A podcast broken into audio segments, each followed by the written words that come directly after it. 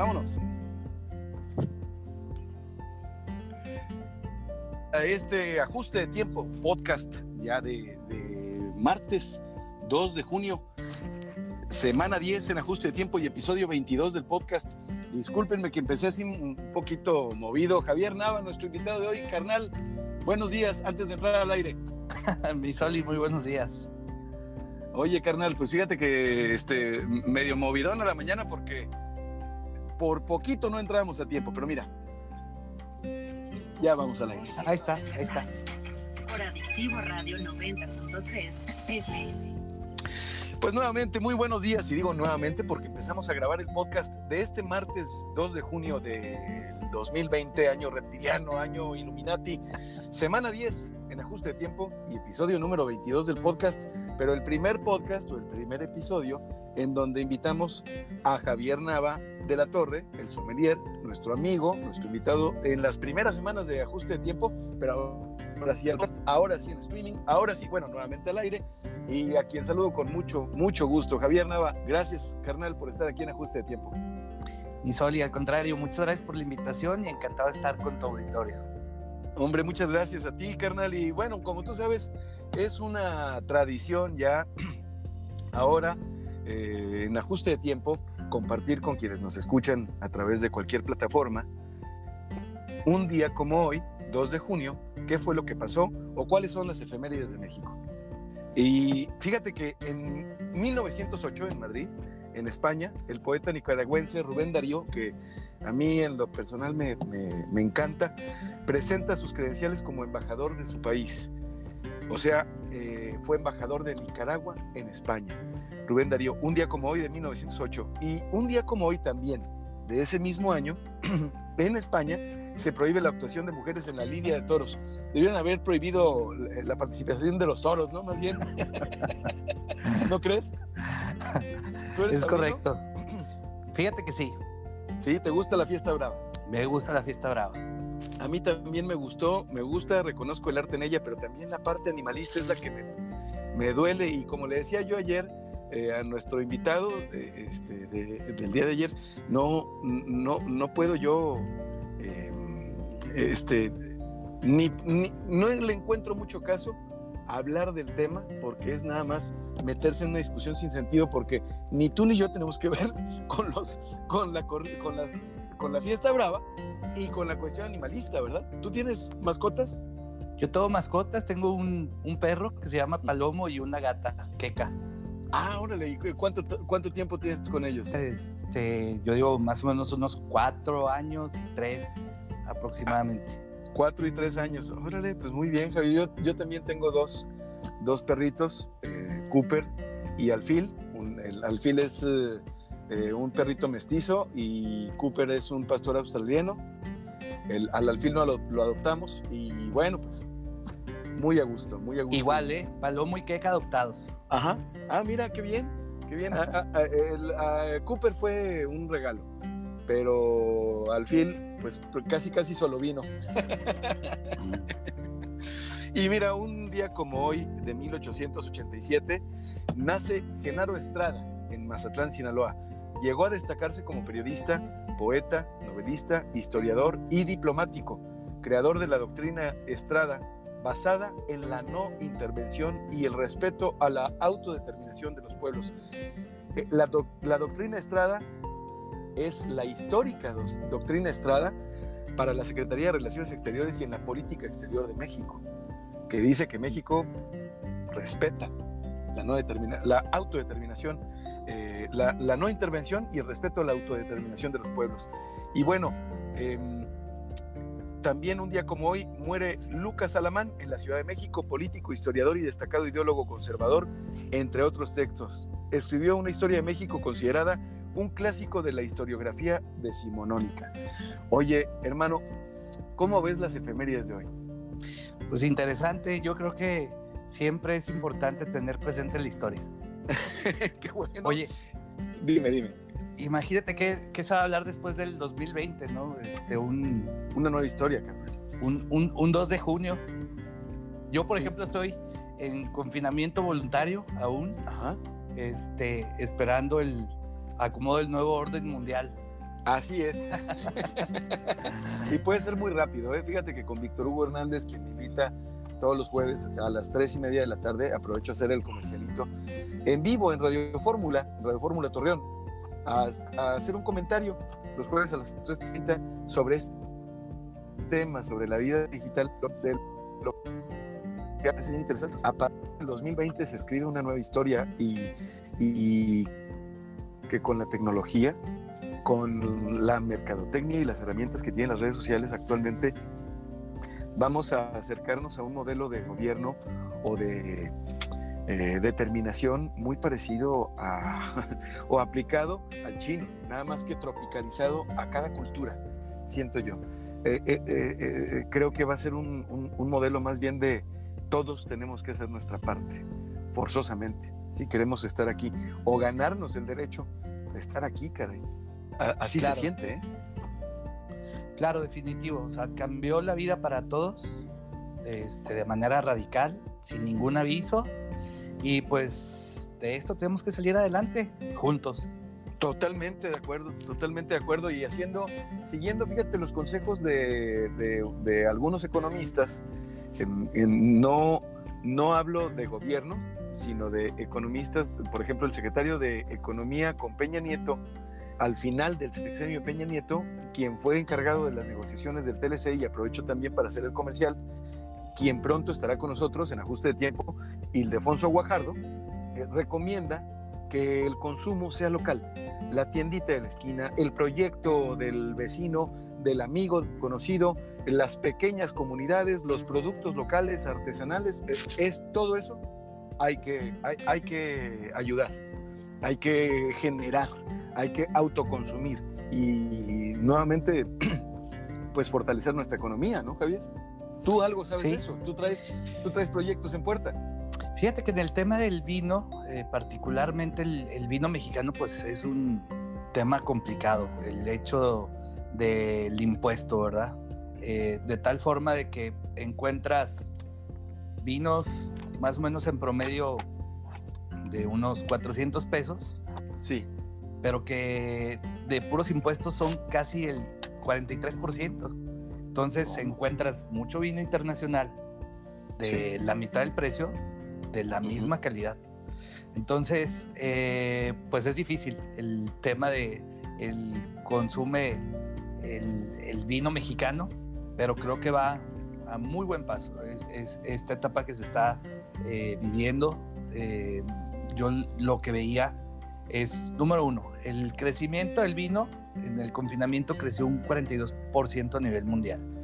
Pero ¿esto muy, qué significa? Muy interesante. ¿Esto qué significa? Sí, eh, lo interesante es que la gente, o más bien las marcas, tuvieron un contacto con el consumidor final, que anteriormente ya no, ya no existía esto. Entonces, uh -huh. todos los productores se tienen que ir adaptando a esa nueva realidad. El tema del restaurante, donde es donde se construyen las, las marcas, pues va a ser una industria que va a estar avanzando muy despacio y uh -huh. quién sabe cuánto dure, ¿verdad? También. Así es, yo, yo creo que van a cambiar no nada más las industrias, sino también eh, los hábitos. Eh, fíjate que Toño Cuellar compartía en la semana pasada, el fin de semana pasado, un, la publicación de un equipo de fútbol que había pensado en los uh, fans y que había puesto, y en los jugadores también, porque el efecto del fanático en el jugador es emocional y, ahora lo entiendo, ahora que he visto mucho más fútbol, pero eh, les pusieron pantallas interactivas, es decir, a quienes compraban su acceso, como tú has hecho algunos eventos, como las catas privadas vía Zoom, en colaboración con algunos restaurantes, eh, ellos dan entrada a, varios espectadores fanáticos que están viendo el partido y que están animando y, quienes están siendo vistos por los jugadores desde sus casas, con sus cámaras y siendo escuchados también. Entonces, creo que la industria tiene que cambiar y tiene que encontrar estas, eh, estas garantías también, no nada más de la eh, salud, sino de la experiencia como usuario. Sí lo vi y, y, de hecho es impresionante porque ves lo que era la tribuna, ahora uh -huh. unas grandes pantallas, ¿no? Exacto. Eh, y pues bueno, o sea, so, es buscarle la forma. Yo creo que eso es bien, bien importante y adaptarse. Esa es la palabra. Totalmente de acuerdo contigo, Javier. Totalmente de acuerdo. Es, es, adaptarse y es encontrar nuevos caminos. Platícanos, carnal, por favor, tus redes sociales, compártenoslas para que quienes están escuchando el podcast a cualquier hora o quienes están escuchando este programa en este momento, que además ya me lo se van a aventar una rolita este, seleccionada especialmente para levantar el ánimo en, este, en estos tiempos en donde pareciera ponerse difícil, pero pues lo único difícil es lo, e, e, el final. Hombre, gracias, con muchísimo gusto. Mira, en Facebook, Javier Nava DT, como director técnico, ¿Sí? hablando de fútbol precisamente. Correcto. En Instagram, The Original DR Tanino, como doctor Tanino. Muy bien. Y en el Twitter son las iniciales de mi nombre completo, JNDLT. Javier Nava de la Torre, en Twitter, en Instagram y en Facebook, así lo puedes encontrar también para que conozcas de sus productos. Y es cierto lo que dices tú sobre el vino nacional. La competencia es difícil porque tienes muchos impuestos. El ejercicio que tú y yo este, hicimos eh, de investigación, pues nos arrojó que se movían más un rosado eh, español, un tinto español de menor eh, precio, de menor costo, más no valor, y que un nacional, ¿de dónde? ¿De Guanajuato? Ajá. De Guanajuato. Un, un, nacional de Guanajuato fantástico, que lo probamos, los tres los probamos Gaby y yo, y buenísimos los tres vinos, pero pues sí, el más caro era el nacional. Es correcto. Y vaya, o sea, el, el impuesto que tienen los vinos green, bueno, vinos extranjeros más bien dicho, en nuestro Ajá. país también tienen los mismos impuestos. El, el, ejercicio es como un vino mexicano en otro país lo puedes encontrar a mitad de precio que, que aquí mismo. ¿Cómo? sí, ¿A sí, por supuesto. Sí, sí, sí. Y pues no te vayas lejos, Estados Unidos. Y en Estados Unidos, eh, vayámonos por tema de región, vinos chilenos, argentinos, que allá cuesta lo equivalente a 500 pesos, aquí te salen casi en mil. ¿Cómo? Sí, es una es. distancia gigante. Y además te pone, te, no, no, te pone en igualdad, o sea, no está protegiendo a la, a la, industria. Entonces.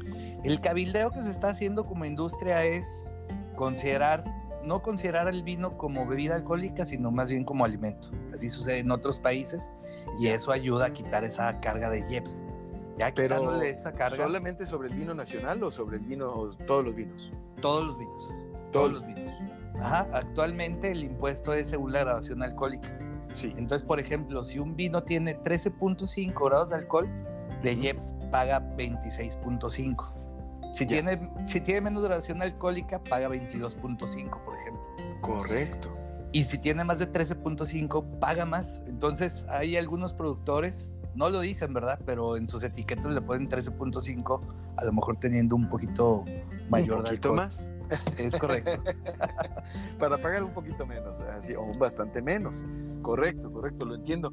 Y, y bueno, eh, la relación que en, en, comparación, Javier, en esta etapa, en esta era de la pandemia, en comparación con otros países, ¿cómo le ha ido a México? Este 42% del aumento en el consumo mundial de vino eh, también incluye a México, también está, naturalmente que es un promedio, pero ¿cómo anda México ahí? Sí, sí, sí, viene incluido, pero hay que recordar que pues nuestra industria es muy joven. Mira, para que te des una idea, actualmente hay 6.500 hectáreas de viñedos, de, de sí. uvas vinificables en nuestro país, ¿sí? Sí.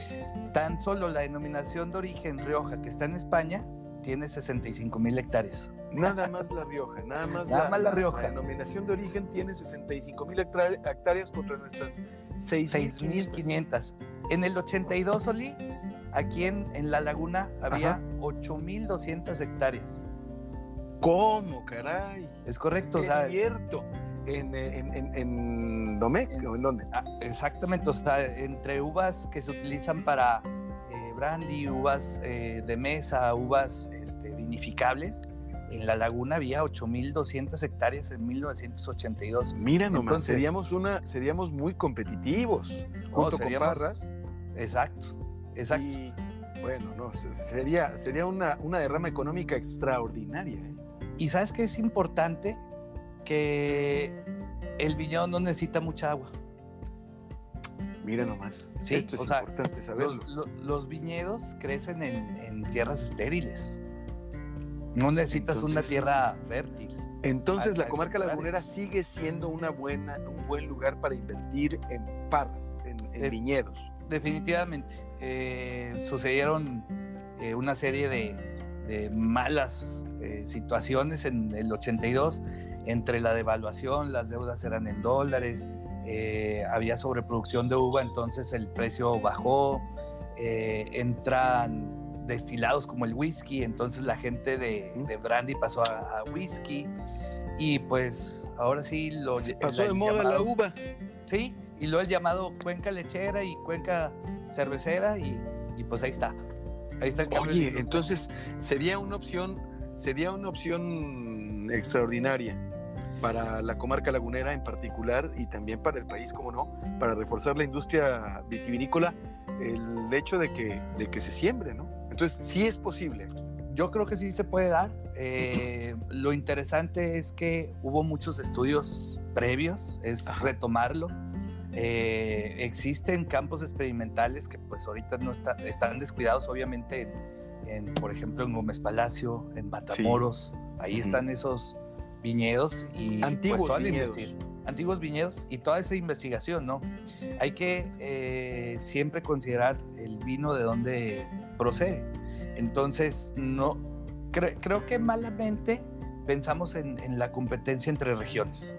Es decir, Sí, eh, ahorita si, si hubiera aquí eh, vino en la laguna, Parras no sería nuestra competencia. El vino español no sería nuestra competencia. Nuestra competencia sería eh, la cerveza, el vodka, el whisky. Oye, oye, Javier, ¿hay vino cubano? no, No hay No, vino no. cubano. Bueno, porque vamos a escuchar, vamos a, ir a, no, a irnos a un corte con Silvio Rodríguez y su rola que dice Cuando digo futuro y regresamos, vamos al podcast y venimos. claro que sí. Ahí está Silvio, carnal. No, hombre, no, caray, es que en lo que preparaba el programa, una llamada de un cliente, ya, ya van dos, dos veces que me pasa, este, caray. Oye, ¿cómo, cómo me da, ¿eh? ¿cómo me da miedo eso de que de repente entre una pinche llamada? Te Así lo pasa, juro. carnal. Pero ya cuando, mira, ya, ya cuando estemos en cabina, eh, sobre todo los, los que somos locales, los que no hacemos una llamada y cuando tengamos el, ya listo, todo habilitado, todo lo que tiene cabina, eh, ya va a ser muy diferente. Pero bueno, Sí. mientras tanto, seguimos en grabación del podcast y seguimos platicando, no nada más del vino, Javier Nava, sino, de, sin- sino de todo lo que conlleva la cultura del vino. O sea, que es historia, que es eh, conocer de tierras, conocer de cepas, conocer de... Hay vinos para todo. Hay vinos para la mañana, lo decíamos la vez pasada. Hay vinos para la tarde, para el mediodía, para, cualquier hora. Entonces, ¿qué recomiendas tú? Ahorita, ¿qué es lo que recomiendas, por ejemplo? Eh, ¿Qué marcas, qué vinos, qué tintos, qué blancos? No sé. ¿Qué está de moda? Yo ahorita por el tema de la temporada, vinos blancos, vinos rosados. Eso. Y viene muy fuerte. Eh, ¿Qué más? Por ¿Qué más? refrescantes, por claros, por... Exacto. Correcto. Te hidrata. Fíjate, este, no estoy en contra de la cerveza, ¿eh? Soy pro y me encanta. Y también el tema de la cerveza. eh, Pues se yo creo que se complementa, ¿no? Sí, ¿sabes qué? Lo que pasa es que en el tema de cerveza también estamos bien puñetas, güey, porque nada más tomamos Pilsner y Lager. Eh, la gente no se abre a otro tipo de, de estilos. Entonces, es de pronto ahí complicado. El si, no es, si no saltan otro estilo de cerveza, que sí nos van a saltar un vino. Así es, carnal. Oye, pero, pero bueno, también a mí me gustaría ver, eh, por ejemplo, que, que tú me dijeras, A ver, eh, tú veme diciendo. a- a- en, la, en la mañana, es que sabes que se me, se, se me antoja, y no lo conozco, pero se me antoja mucho un lugar en Monterrey Ajá, que se llama El Gran Laszlo Losla. ok. Y el Gran Laszlo Losla ofrece los domingos un brunch que se ve por Instagram impresionante. Que los amigos que conozco que han ido y que me han regalado su opinión, eh, con toda franqueza me han dicho que es espectacular el lugar. Y el brunch conlleva pues también una selección de vinos, champán con las mimosas. Yo quisiera, y como en Torreón existió el brunch durante muchos años, Sí. pero después desapareció, eh, yo quisiera primero visitar Monterrey, pero te quiero preguntar, para las mimosas, por ejemplo, para un brunch, ¿se tiene que usar champán o se pueden usar cavas? Que sea espumoso nada más. Ah, que es Sí. espumoso. Y punto. Sí, sí. Punto. Por ejemplo, puedes hacer una mimosa con un prosecco, Ajá. que aparte que te sale más vara, es más afrutado.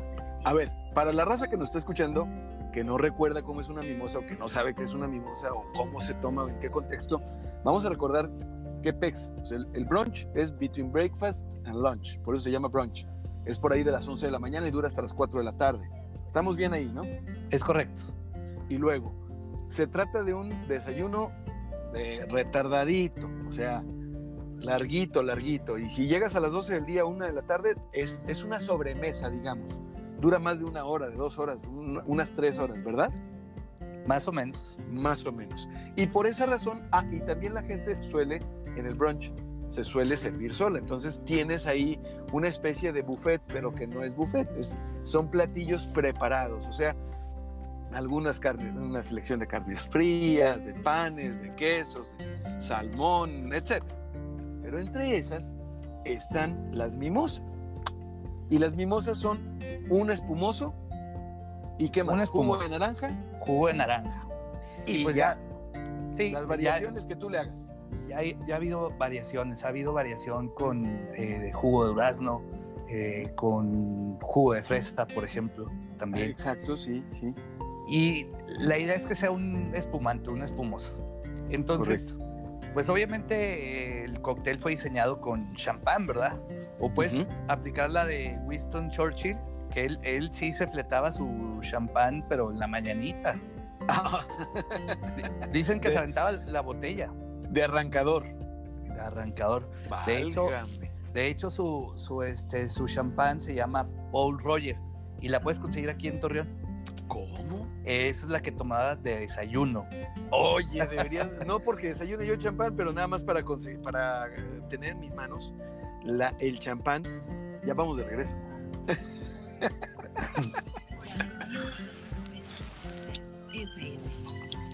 Y regresamos a ajuste de tiempo en, en el 90.3 de FM, Adictivo Radio, parte del grupo GPS, que GPS Media tiene cuatro estaciones en la comarca lagunera. De esas cuatro estaciones ya estamos todos en streaming, por lo menos Adictivo Radio, el 90.3 de FM ya está en streaming. Y ajuste de tiempo ya tiene con este 22 episodios, va a tener con este 22 episodios del podcast que es para adultos, pero no porque se ponga uno la cachucha de pornográfico o de mal hablado, o de- no, para nada, simplemente porque el contenido a, a veces y porque a veces también los invitados pues cambian o cambiamos y hablamos de otras cosas y nos dejamos, nos soltamos un poquito más porque la radio es eso, la radio es calidez y ahora que estamos platicando con Javier Nava, yo siempre disfruto mucho de platicar contigo Javier porque me compartes datos que yo ignoro y que son datos que a mí me fascinan porque eh, me imagino eh, cómo hubiera sido, cómo, sería, eh, evoco imágenes. Por ejemplo, lo que me dices ahorita de Winston Churchill, que para mí es un ídolo, francamente, que desayunaba una botella de, champán o que se desayunaba con un champán y que ese champú lo puedes encontrar aquí en Torreón. Es correcto. ¿Cómo se llamaba? ¿O Es cómo se llama? Paul, el champán Paul Roger. Paul Roger, Ajá. originario hecho- de la región de, de, de Francia, es denominación de origen. Sí, sí, sí. Correcto. Proveniente de champán, pero aparte Correcto. era su champán y su habano. Ah, que, cuya vitola era Churchill. Es correcto. Entonces imagínate el desayunito, No, no, no. Ah, uy, a ver, oh, el estómago. el estómago es que no nos hacía, pero bueno, el hombre vivió para tener. Imagínate Sí. nomás lo que tuvo que hacer en la, en la no, y no es por no es por perdonarle, porque no se le tiene que perdonar a nadie nada, porque uno no debe de juzgar, la verdad. Eh, fíjate nomás qué figura, qué figura tan gigantesca, Winston Churchill, un hombre que fue clave para la victoria de los aliados en la Segunda Guerra Mundial y se desayunaba eso. Ahora, tú hablas del habano, del puro que se fumaba, que era un Churchill. Y yo he querido encontrar información, Javier. Siempre es bien interesante platicar contigo porque eh, sabes de estos temas, del bon vivant, pero además de la historia, porque todo eso lleva el vino. Que hubo una cena del siglo, el siglo pasado, una llamada cena del siglo, o la cena más importante, o donde reunieron a los más importantes eh, enólogos o eh, chefs, qué sé yo, antes de que se pusiera de moda toda esta cultura de la comida y el vino. Y pusieron como, eh, primero que nada, pusieron un puro, no como postre, y eso fue muy criticado. ¿Qué nos puedes decir de esto, Javier? Mira, lo que pasa es que el tema del maridaje es como demás reglas eh, para romperse. Yo creo que no hay un maridaje perfecto, sino más bien experiencias. Y eso es a lo que nos tenemos que, que atener. Entonces, muchas ocasiones, pues te dicen, ¿verdad? Un- una entrada, un plato fuerte, etcétera.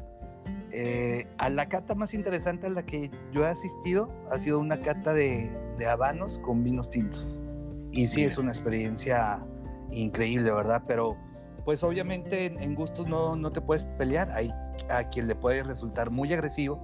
Eh, Sí. Por ejemplo, eh, lo que mencionabas de ofrecer un, un puro de inicio, eh, hay a quien le sirve como hasta como para aperitivo para abrir el, Exactamente, para abrir el estómago. el apetito, exacto. Este, pero pues vaya, no podemos pelearnos en, en esto. Sí, sí, resulta muy interesante el, el- el cómo se atrevían más. Eh, y creo que es lo que está eh, surgiendo nuevamente. Eh, el vino, como bien dices, eh, es una industria, pero es parte también de, de la historia. Y pues tenemos que comprenderlo de esa, de esa manera. Al lugar al que vayas, conoce sus vinos. Es como conocer eh, de una forma, ahora sí, sensorial, es- esa tierra. Oye, eh, ciertamente eh, dicen que este, en Cuba hay una, hay una canción a propósito de Silvio Rodríguez que la he escuchado que dice, nuestro vino de plátano, nuestro vino, y si sabe agrio, es nuestro vino. Se puede hacer vino de plátano. Mira, lo que pasa es que se trata de, de fermentaciones, Ya. ¿sí? Eh, pero yo creo que, eh, bueno, para hacer un destilado, primero haces una fermentación de un Ajá. grano, por ejemplo, o de papa.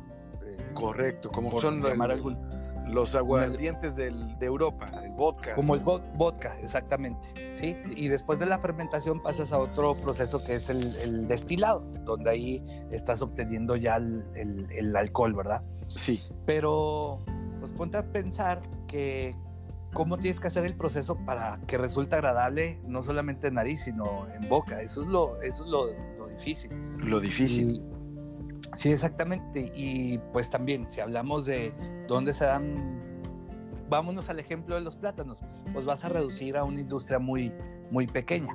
Pero Claro. sí puedes hacer este, el tema de un destilado y el consumo a nivel mundial. Correcto, correcto. Oye, es que se me hace muy interesante que, que lo que dices, de que a- a la- al lugar al que vayas prueba sus vinos, porque también vas a conocer un poquito de su historia. Y nosotros tenemos aquí cerca varios viñedos, eh, relativamente cerca de la comarca lagunera, para quienes nos escuchan de fuera de, de la comarca lagunera e incluso del país, de habla hispana naturalmente. eh, Torreón se encuentra ubicada, la ciudad de Torreón, Coahuila, en la comarca lagunera, en, en el norte del país pudiéramos decirlo. Eh, o noreste, noroeste del país, más o menos, noreste, somos, seremos norestenses, estamos en el norte centro, bueno, quién sabe. Pero para quienes nos escuchan, muy cerca de la comarca lagunera tenemos los viñedos de Parras, de Coahuila. ¿Nos puedes platicar, Javier, qué otras opciones, qué viñedos, qué, qué- qué lugares hay para conocer? Mira, está bien padre porque ya en nuestro estado hay 29 casas productoras Ajá. y están repartidas. Obviamente eh, la mayoría se encuentran en Parras, que se encuentra aquí a una, a una hora y media, ¿verdad? Pero está, por ejemplo, el municipio de Arteaga también que se están produciendo muy en buenos Arteaga vinos. también, ¿correcto? Y de aquí de Torreón es un viajecito de menos de tres horas. Cuatro Ciénegas. Cuatro este, Ciénegas también. También está produciendo a las afueras de Saltillo. Resulta que este, hay un microclima, ahora sí que eh, ayuda a precisamente producir vino. Correcto. Y, y es más, obviamente, pues tener, fíjate que es bien interesante, luego nos queda bien cerquita, pero hay muchísimos laguneros que no conocen Parras. Sí, es, Es- mucha, es mucha gente que no ¿eh? conoce Parras. Es Y es un microclima delicioso porque estás, estás pues, en, en otro lugar. ¿Cuántos grados serán? ¿Unos 3, 5 grados menos que en la comarca lagunera? Más o menos. Más. Sí, este, digo, dependiendo del, del año, pero en sí creo que son 4 grados. Eh, 4 es- grados en promedio. Es una altura distinta y la amplitud térmica, la amplitud térmica se refiere a tardes cálidas, noches frescas. Esa es la Correcto. diferencia, por ejemplo, con, con Torreón. Es precisamente que se puede dar por, este, por esta situación uvas como la Cabernet Sauvignon, o bueno, distintos tipos de uvas Distintos en tipos de uvas. barras que aquí difícilmente se, se podrían dar. Pero aparte Torreón está en una eh, zona privilegiada porque ve, estamos a cuatro horas de los viñedos de Chihuahua, estamos a cuatro horas de los viñedos de, de Zacatecas. Entonces también en un viaje de fin de semana puedes conocer Claro. esos, esos terruños y volvemos a lo mismo.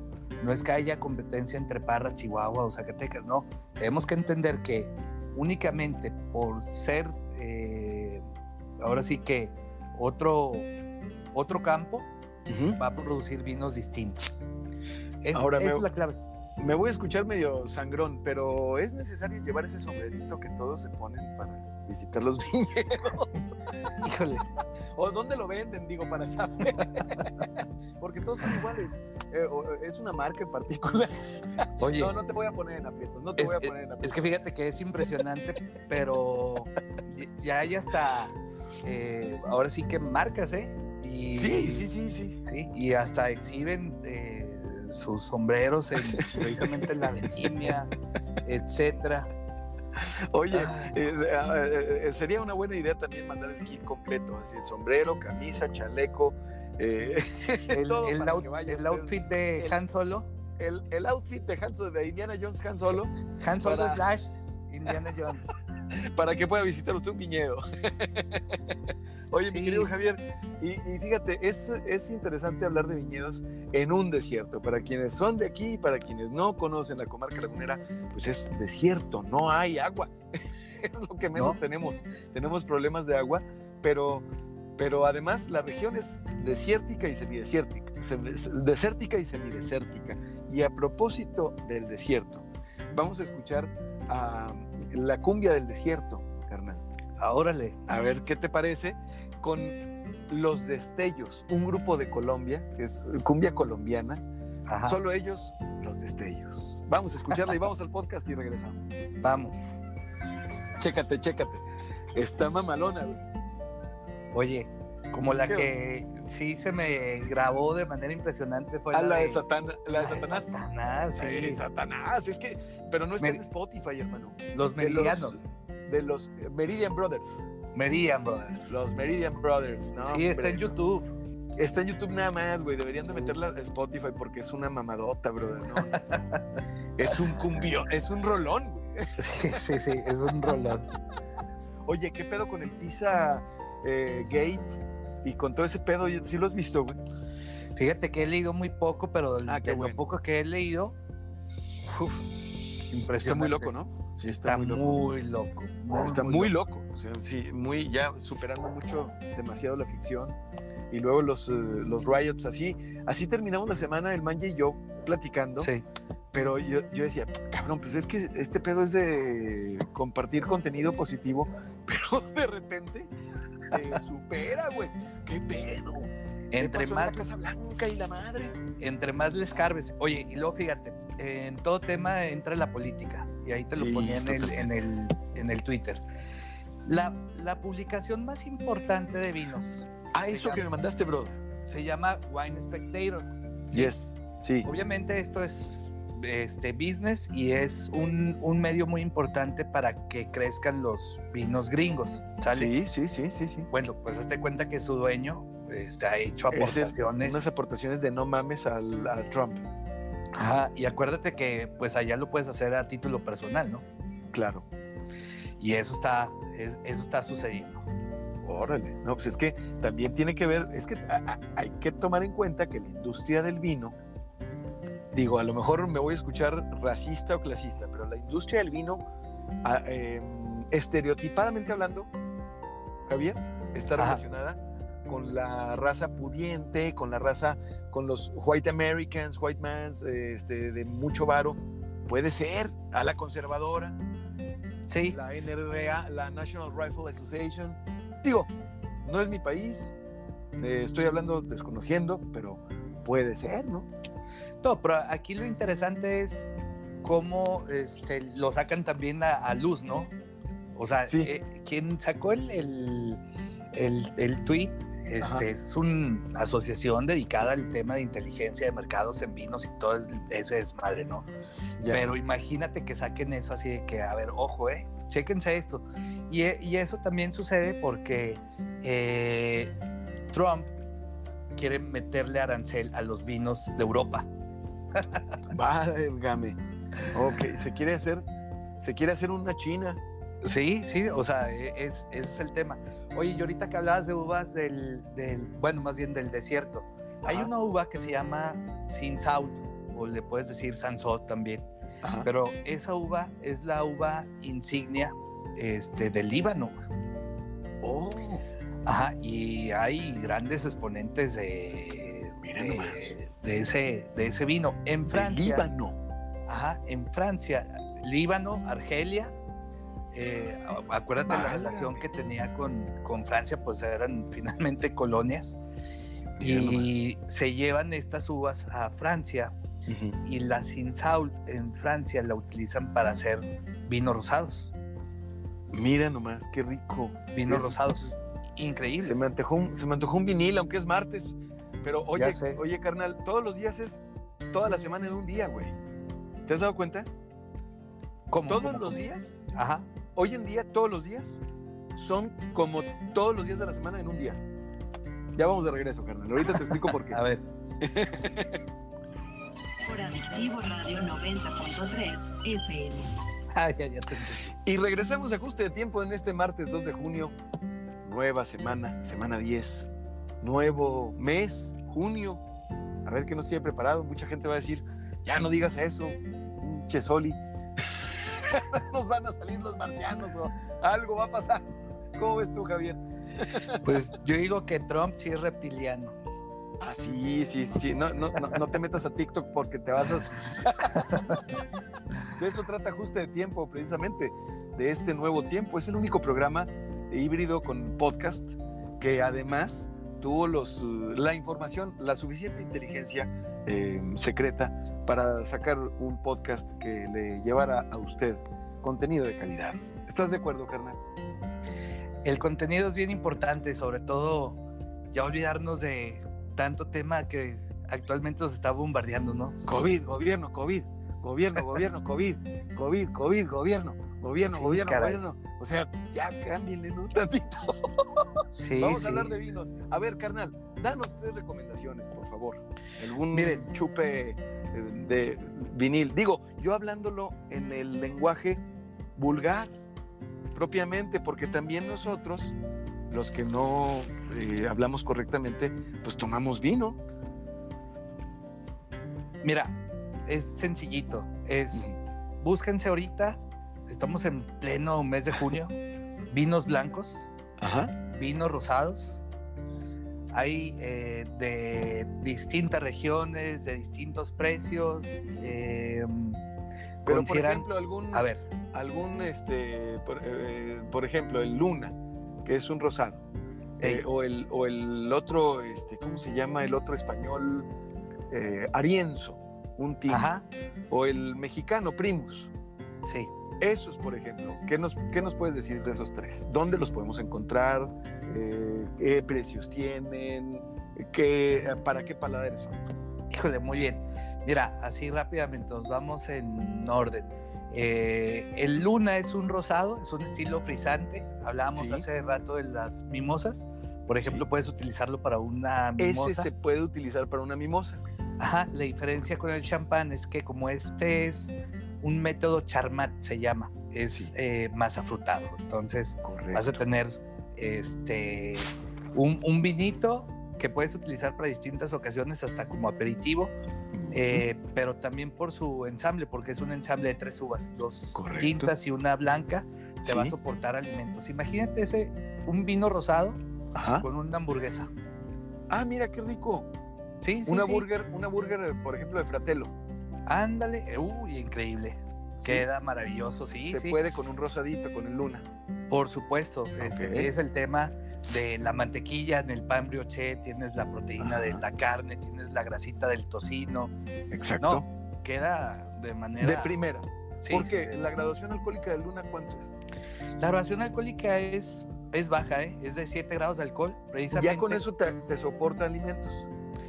Sí te soporta alimentos, pero te soporta alimentos más que nada por su estructura. Es decir, tiene eh, burbuja, número uno, Sí. y se compone de un ensamble de tres uvas. Entonces, cuando haces un ensamble, pues le estás dando también mayor, mayor cuerpo al, al vino. Ahora, orgánicamente hablando, eh, in- i- i- internamente hablando, en nuestro sistema digestivo esto ayuda mucho, porque las enzimas del vino, más que la cerveza, eh, ayudan a la digestión o no. ¿Esto es un mito? No, sí, sí ayuda al, al tema de la digestión. No, fíjate que nunca lo, ha- lo había comparado con una cerveza, ¿eh? Eh, ahí es que hay mucha gente que dice, no, pues es que me, me- me- me como con michela o ceno con michela, pero no tenemos esa cultura del vino. Ah, y- ya. y- La, la diferencia que sí te puedo decir es que eh, el vino te invita a seguir comiendo. ¿Sale? Ya. No resulta pesado. Sí, La como cerveza. chela que te empanza. Sí, exacto. Ándale, te da esa sensación. Esa es la diferencia. Bueno, ese sería el, el Luna. Y luego mencionaste origen Primus. Ese vino eh, proviene de Aguascalientes. Es un ensamble de, de tres uvas que se han dado de forma interesante en ese terruño. Sí. Eh, acuérdate que esto es una industria, ¿eh? Entonces, a mí lo que se me hace bien interesante es que está pegando con tubo en Monterrey. Y eso nos va a llegar. Tarde que Sí, temprano. lo que nos- pega en Monterrey, pues se regresa para dar coletazo aquí en Torreón. Ajá, en el, en el centro del país, una bodega como es Origen de Aguascalientes, pues es eh, muy reconocida, ¿verdad? Entonces, eso es lo importante, es un vinito que ah, vamos a hacer una comparativa en, en lo que pretende, ¿no? Es un 3B de Aguascalientes. Ah, es correcto. Para quienes hayan probado el 3B de la Casa Parras Madero, que es un vino muy conocido, pues Ajá. este es, el, es- este es la competencia, el origen primus. Sí, y pero, volvemos a lo mismo, no es competencia. No es competencia, porque es hablamos, otra región. hablamos de otra región, hab- hablamos de otras uvas. Podemos, digamos, podemos decir que es el similar. Es el, exacto, es decir, en sentido de, de precio, en ocasión de consumo, eh, es un vino muy versátil, muy fácil de tomar, que si apenas estás adentrando al mundo del vino, Sí, te va a encantar, que si ya conoces de vinos, se te va a hacer interesante. Eso es lo padre de ese vino. correcto. Y por último mencionabas eh, Arienzo. Ari- Arienzo. Arienzo es la cara moderna de una de las bodegas más importantes de La Rioja. De hecho, Marqués de Riscal pertenece a la Milla de Oro, a la llamada Milla de Oro. Ya. Imagínate que Marqués de Riscal Sí, eh, estaba naciendo cuando estábamos aquí con la guerra de, la, de Reforma. Válgame, caray. bueno, bueno, bueno. Estaban haciendo esa casa. Ajá. cuando nosotros and- andábamos peleándonos y ellos producen para hacerse, eh, para modernizarse, para hacer una propuesta joven, digamos, a los nuevos mercados, el Arienzo. Sí, para comunicarse. Es decir, luego escuchas Rioja y resulta como un estilo muy clásico, que no Muy tiene nada de malo. Ajá. Sí. pero eh, pues digo, es Bueno, un yo vino escucho. Rioja y digo, esto es garantía. Es, ándale, eso es, eso es definitivo. ¿eh? Bueno, el Arienzo es un vino que tiene 18 meses en barrica, utiliza este roble francés. Ahora, el tema de la barrica no es sinónimo de calidad, ¿eh? es como si en una receta le incluyes la sal. ¿Sí me explico? Sí. O sea, es un, es un ingrediente. Lo que, para lo que sirve la, la barrica, sobre todo, es también el tiempo de guarda. Es decir, te va a dar más potencia que lo puedas guardar durante más años. De tal manera de que el arienzo, por ejemplo, que estamos consumiendo aquí en, en la laguna actualmente, es Sí. un 2015. Mira Pero tú lo pruebas, tú lo pruebas y no pareciera que es un 2015, es todavía muy jovial. Este, ¿Qué quiere decir esto? Que vamos a poder guardar durante más años ese, ese vino, tiene esa, esa potencia. Eh, Mm. pero, pero es un vinito que no pasa de los 300 pesos, caray. Entonces, es muy accesible, muy, Muy accesible. en precio y además muy rico. ¿Ese con qué lo recomiendas? ¿Con una burger también o con qué? mira, Porque se me hizo bien interesante que dijeras burger y de volada se me vino a la mente, pues fratelo. sí, sí, sí. No, Síganos pues es en que- Instagram. Sí, eh, ahí, ahí sí te puedo decir, dense, eh, desde una, una pizza, eh, el tema del queso con el vino, pues van de la mano siempre, ¿no? Correcto, Siempre, una pizza. siempre. Una pasta. Una eh, pasta. Este, ya si quieres eh, Oye, hay muchas, tropicalizarlo, ha- hay muchas opciones de pizza en la laguna, ¿eh? chingos. Muy interesantes. Sí, no, y ¿sabes qué se me hace bien padre? Eh, pues que, híjole, es bien facilito echarte una pizza y aparte ya es muy accesible. Entonces, Así es. este, imagínate, te puedes aventar un- una noche de, de martes viendo Netflix, tu pizza, Ajá. tu vinito, a gusto, entre dos. Muy ya bien. lo hiciste, Oh, ya estás del otro lado. Oye, mira. Mira, ya armaste tu plan. A mí se me, a mí se me antojó Netflix, Sí. pasta, pizza, una copita de vino, a gusto. Y duermes como de, rojo. de- de primera. Oye, eh, eh, Javier, ahora, em, ¿cuántas copas tiene una botella de vino? Mira, em, comercialmente son cuatro. Comercialmente son cuatro, pero si se trata de ti son dos. o de mí, una. Dependiendo de la hora. Sí, ¿verdad? comer- comercialmente son cuatro, de hecho por eso existen las presentaciones de 187 mililitros, Correcto. que eso sería una copa. Sí. Ajá. Ya, las botellas chiquitas. Ajá, y luego de ahí sigue la Esa de es una copa. Esa es una copa, y luego sigue la de 375 mililitros, que es lo equivalente a dos, Ajá. y se supone que la de 750 es cuatro. Cuatro copas. No hay botellas. Rara, rara la presentación del litro. Prefieren los vinos eh, en 750 mililitros, ¿verdad? Sí, 750 mililitros. De hecho, la medida Ajá. es de los griegos, de la antigua Grecia. La medida viene de Grecia. Ajá. Pero, los tres cuartos vienen de Grecia. Ajá, pero los tres cuartos era porque tenía un sentido de compartir. Y eran tres copas. Ah, mira nomás. Ajá. Pero además el número 3 es, el número tres es eh, fundamental también. Tiene mucho significado. Por eso precisamente el, el- el- la mejor manera de disfrutar el vino es compartirlo. Oye, ¿qué tan cierto, mi querido Javier? Porque te quiero preguntar antes de irnos a la rola y cambiarnos al podcast y despedirnos del programa al aire. mm, ¿Qué tan cierto es que el vino se disfruta con los cinco sentidos? Esta cosa que decían que pues lo pruebas naturalmente, lo hueles, lo ves, pero cómo lo tocas y cómo lo oyes. Con el chocar de las copas. ¿Así? Ahí lo, ahí, ahí lo escuchas Ajá. Y eh, lo estás tocando de alguna manera. y lo estás tocando. Claro. Bueno, bueno, bueno. Ahora, las botellas. Eh, yo sé que hay una de Borgoña y una de Burdeos. ¿Cuál es cuál? Mira, de hecho hay infinidad de, de Ya hay- estilos, ¿verdad? Ya hay muchos estilos. Ajá. La Borgoña es eh, está más panzona y Sí. se hace muy delgadita. Correcto. Es la que va afilándose el cuello hacia arriba. Ajá. Esa. Correcto. es Borgoña. La de, la de Borgoña. Y, la, de Burdeos, es un cilindro. es la más común. Correcto. Ajá, que obviamente este, hay infinidad de, de patentes. Por ejemplo, las botellas de Casa Madero Sí. tienen una patente Ah, mira, el diseño de la botella no Ajá. puede ser el mismo diseño, no lo puede usar nadie más. No, se llama Vallarta. Mira qué bonito nombre. ¿Por qué? Ajá. ¿No sabe? Desconozco, desconozco el, el por qué, pero eh, pues mm, es un asunto también del peso de la botella, el Los manejo, materiales. la altura, El color. este, todo eso. Eh, sí, es que imagínate un anaquel eh, de vinos, Sí. también la parte visual cuenta, ¿no? Entonces aquí tiene que ver eh, la carrera de diseño industrial. Porque carrera tiene que ser. ¿Perdón? Sí, sí, sí, definitivo. Tiene que ser bella la botella, pero también funcional. Sí, porque hay un, un tema que se le llama microoxigenación. Sí. Sí, ¿Qué- ¿de qué se trata la microoxigenación? Se da este, en vinos de corcho natural sí. o también ya en algunos vinos de tapa rosca. Y Correcto. está entrando de una manera mínima oxígeno a la botella sí. y eso ayuda a que evolucione. Por eso cuando se habla de guarda en botella, a eso se refiere, a la microoxigenación. Oxigenación. Hablamos de- Entonces, de, por Marqués eso- de Riscal.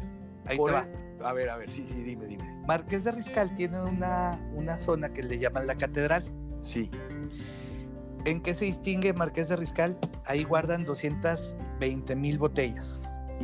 Tienen botellas desde 1862. Válgame. Cada año hacen subasta.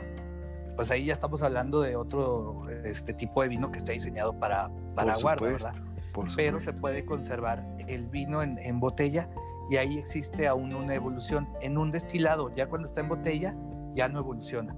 Es decir, si tú tienes ahí un Chivas 12 del año 80, no creas que mismo. es, es el mismo, no creas que es un Chivas 12 más 40. No, no, no. No, y de hecho puede perder potencia o no. Alcohol. Alcohólica. O sea, Sí. si tú pierdes el alcohol, si no lo conservas bien tu destilado, pues sí. El Se pierde alcohol, el, el alcohol. el alcohol lo que hace es que amalgama las- las- la demás estructura de- del destilado del vino. Sí. Por eso hay que tener cuidado cómo conservamos nuestras botellas. No asolearlas, no acalentarlas, eh, etc. Luz. No, es- no exponerlas a la luz, sobre todo. Eh, Luz, la luz, la luz solar de- Y artificial. y artificial. Oye, Javier, pues eh, vámonos a, vámonos a, vam- vamos a irnos despidiendo de este programa. No, no sin antes agradecerte y pedirte por favor que nos compartas tus redes sociales nuevamente. Javier Nava de la Torre, nuestro sommelier en la comarca lagunera. Muchas gracias, Oli. Nuevamente, eh, Facebook Javier Nava DT, eh, Instagram The Original DR Tanino y Twitter JNDLT. El original, doctor Tanino, eh, y en Twitter, eh, Javier Nava de la Torre, sus iniciales JNDLT. Eh, estimado Javier, vamos a escuchar una canción de Harry Nilsson para despedirnos y para seguirle en el podcast, no sin antes recordarte a ti y a todos, ustedes, a quienes nos escuchan, y agradecerte a ti y a todos quienes nos escuchan, a todas y a todos quienes nos escuchan a través del 90.3 de FM Adictivo Radio, que es parte de GPS Media, tu atención, el, ponerle todos los días de lunes a viernes de 9 a 10 y el escuchar nuestra selección, sobre todo nuestra selección musical que no podemos compartir en el podcast y que es un plus, un regalito para que te quedes con esa buena vibra de ajuste de tiempo. No te pierdas mañana ajuste de tiempo porque con Toño Cuellar vamos a tener a Enciclopedia, Ramsés Meneses Órale. el súper, súper rapero freestyle ya en la Liga Mexicana, quien nos va a platicar de su más reciente producción, Dealers in Caracas. Javier Nava, gracias carnal, y vamos a escuchar a Harry Nilsson One. Oye hermano, pues ya estamos en el podcast, mi querido Javier. Carnalito, muchas gracias por, por acompañarnos hoy, güey. Este, un, un programa muy, muy agradable, cabrón. Me dejaste con ganas de un brunch, güey. Ya sé, güey, ya sé. No, pues cuando gustes. Oye, Lo- ¿y qué más, qué, qué más recomiendas para, por ejemplo, para una discada, güey? A ver, una discada así típica, tradicional, norteña. ¿Qué vino recomiendas? Con el blanco. objetivo de, de- de destacarla, no de bajarle la calidad al vino. ¿sabes? Un blanco. Un blanco, sin duda. Sí, mira, yo le metería. Híjole. Mira, este, si me preguntaras ahorita un vino mexicano, yo le metería un una uva Chenin Blanc de Baja California Sí, o un Chenin Blanc aquí de, de Parras. sí. Este hablando así de otros países, estaría fabuloso con un torrontés argentino. Ah, qué interesante. Eh, y, o si le metes un vino español de uva albariño que tenga barrica, Sí. se, se te caen los calzones. bueno, no, pues un, un albariño en barrica. Un albariño en, en barrica. El, el tema es que, eh, pues luego piensas así de que, ay, güey, le estoy invirtiendo a este vino alrededor de 600 pesos Ajá. y pues como que siento que está Lo muy por encima tirando. de una discada que es algo muy casual. No, Pero pues son es que, 600 pesos para ti, ¿no? eh, eso, el- la vida es de atreverse. Oye, y además, déjame te platico que quienes nos están escuchando eh, oscilan de entre los 25, en su mayoría, entre los 10 25 a 60 años de edad. Ese es nuestro público. Y a quienes agradezco que nos escuchen eh, a través del podcast también. Y, carnal, sobre todo en los millennials y los más grandes que nosotros, este tiempo está diciéndonos, oye, aprovecha, Exacto. aprovecha, vive el día, ¿no? Sí. Bien, Oye, bien lo oye, mencionabas hermano. ahorita, ¿no? De todos los días, es, es la semana, ¿cómo era? Así es, todos los días es toda una semana en un día. Todos los días es de lunes a domingo Ajá. en ese día. Oye, Ajá. carnal, pues ya se nos acabó el tiempo también del podcast, hermano. Pues muchas gracias por la invitación, Soli. Encantado este, de que me invites cuando, cuando quieras. Solo compartir eh, tres cositas así bien Sí, importantes. claro. La primera, Sí. eh, hoy amanecimos con la noticia de que Don Leo obtuvo un premio en Francia. ah, felicidades es- a Viñedos Don Leo. Sí, sí, es el, obtuvo el Cabernet del año 2020. Esa es una. ¿Y la otra? Y la otra es comercial. eh, sí. Esta semana tenemos dos catas, una con chocolates frenesí, que ya probaste estos chocolates No los he probado, carnal. de, de Mariana Torres, increíble. Oh, Eh, vamos a tener una cata el jueves con Sí. chocolates frenesí, chocolates diseñados para una etiqueta de Aguascalientes que se llama Vendimias. Correcto. Y el viernes vamos a tener una cata también a distancia, pero en conjunto con otros sommeliers a nivel nacional Ah, de unos, de unos vinos italianos que se llama la bodega Verbo. Perfecto, señor. Pues eh, me ayuda mucho, ¿sabes? También para recordarles a nuestros eh, seguidores del podcast que me mandes esta información y, e incluirla en la descripción del podcast y agradecerte nuevamente, mi querido Javier Nava de la Torre, que hayas estado con nosotros en este episodio número 22, semana 10 del podcast Ajuste de Tiempo. Gracias, carnal. Y gracias también a ti que nos escuchas, que te suscribes, que recomiendas, que compartes. Y a ti, David Rodríguez, nuestro operador en cabina. Gracias a todos. Que tengamos todos y todas un día bien chingón.